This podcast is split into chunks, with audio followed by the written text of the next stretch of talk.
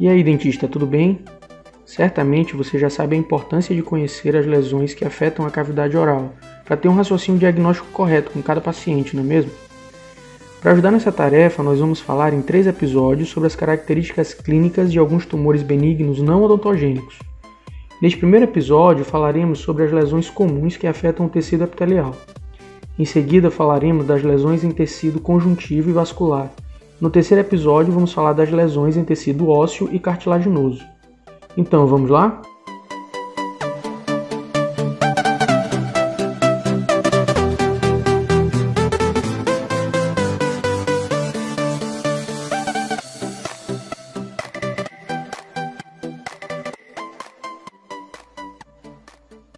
Para começar, falaremos do papiloma.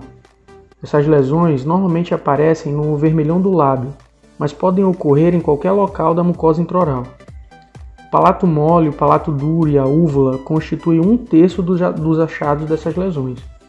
As lesões geralmente medem, menos de um centímetro nos seus maiores diâmetros e apresentam alterações esofíticas com superfície que pode ser granular ou semelhante à couve-flor a coloração varia de rosada a branca, quanto mais queratinizada, mais clara é a lesão.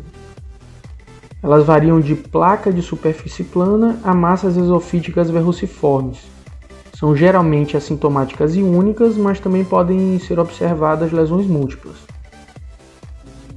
A verruga vulgar é uma outra lesão que merece destaque. O papiloma vírus humano, HPV, particularmente do tipo 2, induz a hiperplasia focal do tecido epitelial pavimentoso estratificado, promovendo um aumento volumétrico local.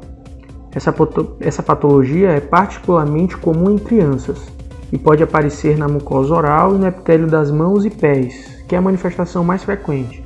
Também pode aparecer em outras regiões do corpo.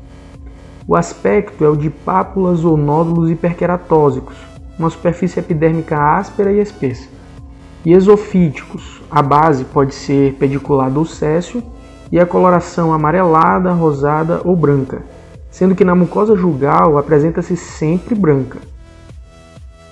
A última lesão é o condiloma acuminado, a verruga venérea.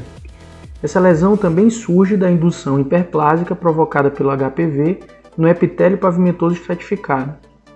O condiloma acuminado é considerado uma DST, apesar de relatos de transmissão por outras vias e da possibilidade de autoinoculação. Apresenta aspecto clínico de uma lesão esofítica, papulosa, não queratósica, branca ou rosada e bem delimitada. Tem ainda projeções verticais que ajudam a conferir o aspecto popularmente conhecido dessa lesão, a crista de galo. É importante estar atento para o diagnóstico em crianças pela possibilidade de se tratar de abuso sexual. E aí, gostou do conteúdo? Espero que ajude na prática clínica.